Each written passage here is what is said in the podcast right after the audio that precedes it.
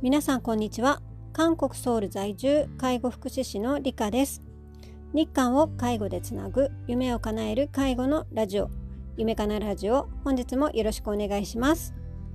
はい。今日は2024年2月25日日曜日の夜に収録をしております、えー、本来でしたね。土曜日が昨日が収録日だったんですがちょっとまあいろいろとドタバタしてしまい、えー、結局日曜日の夜に収録しております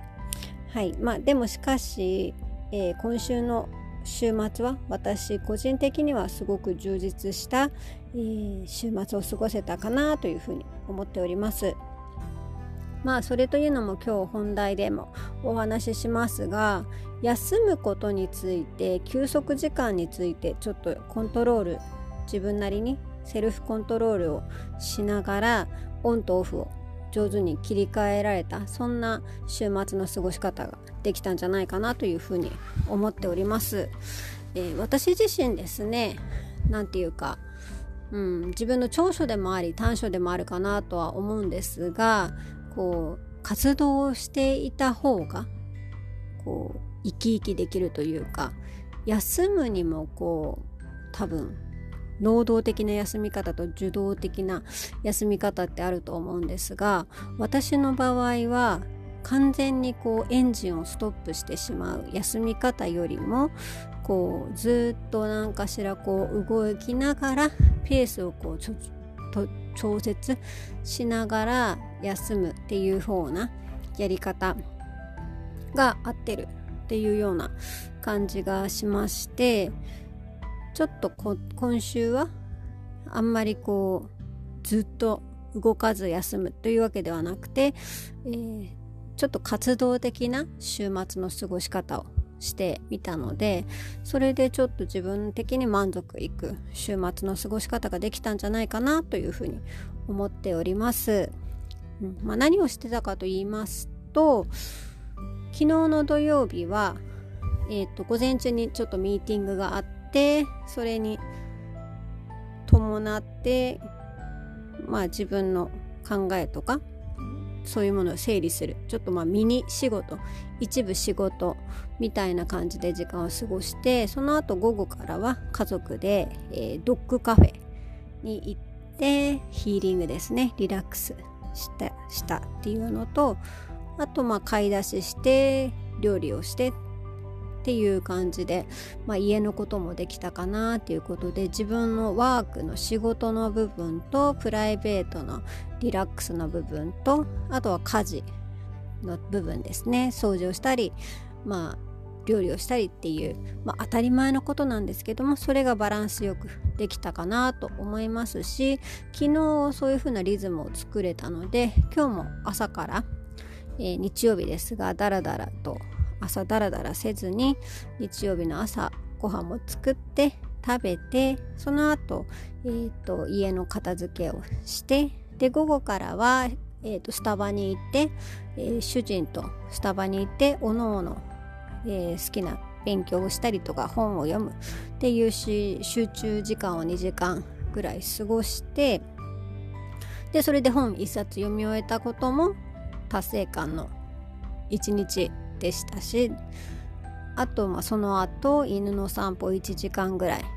できてその後えー、と夕飯を作って久しぶりにカレーを作ったんですが夕飯も作ってカレーを作ったので明日の分まで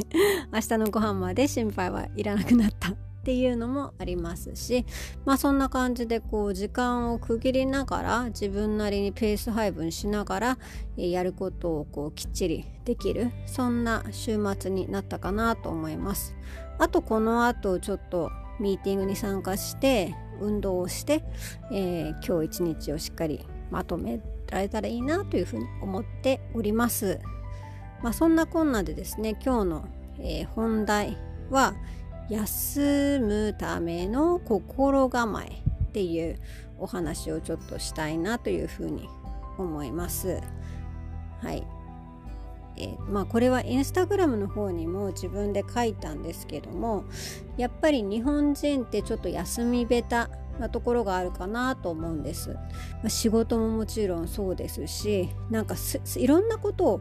全力全身で頑張らなければいけない状況って結構多くて頑張っていることが美学であったり休まないことが美学であるっていうような、まあ、そんな、まあ、文化が日本人にはあるかなと思うんですけどもちろんそれも悪いことではないんですがそれがちょっとうまくいかなくなってしまった時にこう無理しすぎてしまった時に体がボロボロになってしまったり心が疲れすぎて何も考えられなくなったりすごくマイナスになってしまったりっていうことがあると思うんですよ。私自身も、えー、自分が小学校3年生の時から高校大学とあとまあ就職してもなんかこう自分が休んだっていう記憶がないんですよ。うん、風邪とか熱とか体調不良で学校を休んだっていうこともあんまりないですし、うん、この前も話したかもしれないんですけど体調を崩すのが夏休みとか週末とかそういう休む時にもうまとめて体調を崩すみたいなそういうそういうまあ性格というかそういう体質だったのでこう自分がすごく休んだっていうことがあんまりないんですよ。で就職してから転職する時も2月後半3月までまるまる働いて4月に韓国に移住しながら転職してもう1週間ぐらいその転職手続きとか1週間ぐらいだけ休んであとはもうすぐに仕事をしていましたしまあ韓国に来てからも10年すごいこう休んだっていう記憶があんまりないんですね。まあそんな感じで休みべたっていうのは自分自身にも言えますし日本人は特にそうだなっていうのを韓国に来てから感じることもありました。まあ、時代が時代っていうのもありますが韓国の人って結構しっかり休暇を確保しようとするそういう文化というかそういう心構えっていうかそういう、えー、と感じ雰囲気もやっぱりあって、まあ、職場の雰囲気にもよるかと思うんですがなんか自分働いた分はしっかり休みますよとかそういうのの主張がしっかりできる雰囲気であったりもちろん有給もバッチリ取りますしみたいな。そんな感じでそういう韓国の文化とかその韓国人の方の働くこと休暇とのこう向き合い方っていうのも自分自身びっくりしたことの一つでもあったんですね。でもやっぱり、うん、休まないと続けられないですしその休むっていうことをネガティブに考えないっていうことがやっぱ大事なんじゃないかなと思って休むための心構えっていうのをちょっと整理してみたんですね。3つに分けたんですが1つは1番は休息の必要性をしっかり考える理解するっていうことですね。休むのは申し訳ないなとか自分が休むと迷惑がかかっちゃうかななんて言って休むことに罪悪感を植え付けられている風習とか雰囲気文化ってありませんか？多分ちょっとあると思うんですけどどの職場に行っても、うん、でもやっぱり休むことの権利ももちろんありますし休息することによってより仕事やプライベートの充実度充実度が上がるっていうのもいろいろなところで、えー、言われているのでそういう意味でオンとオフの切り替えの必要性っていうのは自分自身で意識していくことが大切だなっていうふうなということは感じております。で2番目ですね2番目は休むと決めるっていうことです。なんかここまでやっても限界来てからもう休まないとって思って休むことって多分すごくあると思うんですけどもそう私もそうだったんですね。もう自分がフラフラになるまでとかこのもう1週間とにかく月曜日から土曜日まで突っ走るみたいな感じでもう死ぬ時休むのは死ぬ時だみたいな感じの、まあ、考え方とか生き方だったんですけども、え、それだとねやっぱり長続きしないし自分自身のパフォーマンスが落ちてしまうっていうのもあります。多分若い時だったら10代20代30代の前半ぐらいまではそれでいけるかと思うんですがやっぱり30代後半になってくると体力的にもそうですし表情とかにね出てきちゃうんですよねその疲れが。なのでやっぱり休むと決めるっていうのはすごく大切だと思います。なのでスケジュールの中に休む日であったり休む時間を確保しておくっていうことがすごく重要です、うん、その日その時間帯は心身の疲労回復のために集中するっていうのを1週間のスケジュールの中にとか1日のスケジュールの中に入れてしまうんですね。でその時はもうそれもスケジュールだからその休息の時間は休息の時間でしっかり確保するっていうのを決めることが大切だと思います。私の場合は、うんとまあ、月曜日から金曜日まで1週間あるとして夜の1時間は自分の好きなことに使うっていう風に決めてはいたんですけどもそれも結構自分の中で自由になりすぎてしまってなんか YouTube 見たりとか結局 YouTube とか見るとこう脳を働かせることになるので、うん、それでなんか姿勢も良くないし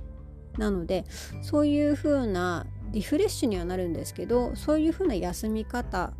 も、まあ、悪くはないんですが私の場合は水曜日か木曜日に決めてるんですが水曜日の夜はフリーデーみたいな感じにしてその日の夜は自分の好きなように休む。リフレッシュする。休息の時間。まあ、主にデートデーって言って、まあ、家族夫と暮ら夫と暮らす。あの主人と過ごす時間。みたいな感じで決めているんですが1週間のうちに1日そういう中日でふっと心と体の力を抜ける時間があると割とこうオンとオフの切り替えがうまくいっていいかなっていうのとあと月あ土曜日の午前中は、えー、休む時間にするみたいな感じでえっ、と休むって言ってもねそうもうなんかこう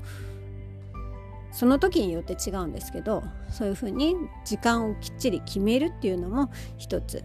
えー、方法として取り入れることが大切かなと思います。で最後ですね。最後は休む方法を変える。っていうことです。まあ、疲れの種類っていろいろあると思うんですよ。体が疲れているのか心が疲れているのか脳が疲れているのか目が疲れているのかとか。その疲れの種類によって休み方を変える。今自分の疲れがどこに来ていてどんな休み方をしたらいいのかっていうのを決めるっていうのも大切ですね。体がすごい疲れているのになんか散歩したりとかジョギングしたりとかっていうのだと余計に体に負担がかかってしまいますし心が疲れているのになんかすごい複雑な映画を見たりとか 体を休めて複雑な映画を見たりとかシリアスでストレスが溜まるようなそういう本を読んだりとかっていうのは全然疲れが取れないと思いますしもうもちろん目が疲れてたり脳が疲れてたりしたら、まあ、それに合う休み方をするっていうのが大切かなと思います。私の場合最近目が疲れていたりすると夜寝る時にアイマスク何でしたっけあの目のホットアイマスクみたいなのをして寝ると朝すっきり目が覚めたりとかそういうふうに集中的にいろいろと休み方を変えるっていうのも一つ方法かなというふうに思います。まあ、そんなことを今週は考えながら休むことができたのでオンオフの切り替えがしっかりできましたし心も体もこう効率的に休むことができてすっきりとした週末を過ごせたかなというふうに思います。まあ、そんな感じでですね休むっていうことと向き合うことをあんまり今までしてこなかったんですが今こうして休むということと向き合ってより一日が充実する明日仕事行くのもちょっと楽しみになっているくらいのそういうパワーチャージができたのですごく良かったなと思って今日はお話しさせていただきました。皆さんの休む心構え何かあるでしょうか？是非考えてみていただけたらなと思います。では今日はここまでにします。最後まで聞いてくださってありがとうございました。アンニョン。